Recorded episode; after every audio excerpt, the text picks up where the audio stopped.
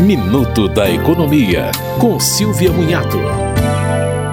Para deixar o processo de portabilidade numérica na telefonia mais seguro, a Agência Nacional de Telecomunicações criou uma nova etapa de confirmação.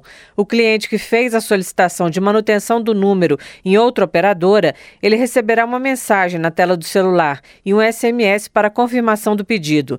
O SMS terá que ser respondido em até 30 minutos para que a portabilidade seja confirmada. A nova etapa começou no dia 24 de abril com o DDD 64 e será expandida expandida para os outros DDDs de forma gradual.